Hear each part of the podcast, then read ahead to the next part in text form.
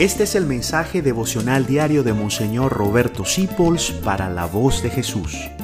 Queremos que la sangre de Cristo no se derrame en vano.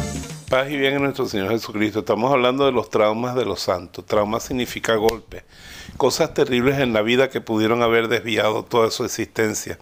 Y cuando canonizaron, no que beatificaron, solamente canonizaron a San Luis Martín, el papá de Santa Teresita, yo tuve una gran alegría pues la primera vez que canonizan a una persona que terminó en un manicomio y no porque lo metieron ahí, es que él estaba realmente enajenado mentalmente completamente. Lo cual demuestra que la santidad es una cosa del corazón y del amor y otra cosa es la salud mental.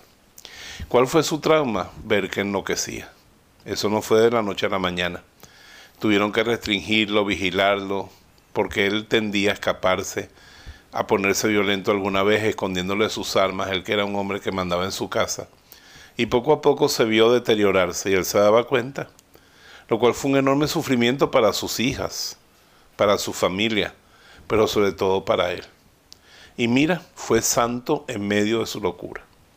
Yo conozco personas con profundas afecciones mentales, pero que son santas, porque aman a Dios y humildemente llevan su cruz.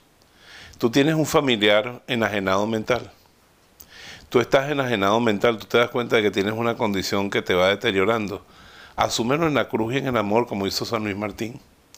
Pídele a Él que te ayude a tener esa fuerza. Que si es posible el Señor te sane o sane a esa persona querida, pero si no, que le den la fortaleza, porque es una de las cruces más difíciles de llevar. La enfermedad física se nota, no funciona, duele, pero la enfermedad mental es más difícil. Muchas veces piensan que es por capricho, que es una persona caprichosa, pero no es que está enferma. Tengamos ese amor con ellos. Y si estamos sufriéndolo, cuando somos conscientes de que tenemos algo así, se lo ofrecemos también a Dios con la cruz de Jesús y puede ser la vía para alcanzar una gran santidad. San Luis Martín, enséñanos de verdad en el corazón que ojalá tengamos todos una salud mental perfecta, pero lo más importante es tener un corazón santo, un corazón puro como el que tú siempre tuviste y dio como fruto para la iglesia cinco hijas muy santas y tu esposa que también es santa. Los bendigo a todos en el nombre del Padre, del Hijo y del Espíritu Santo. Amén. Gracias por dejarnos acompañarte.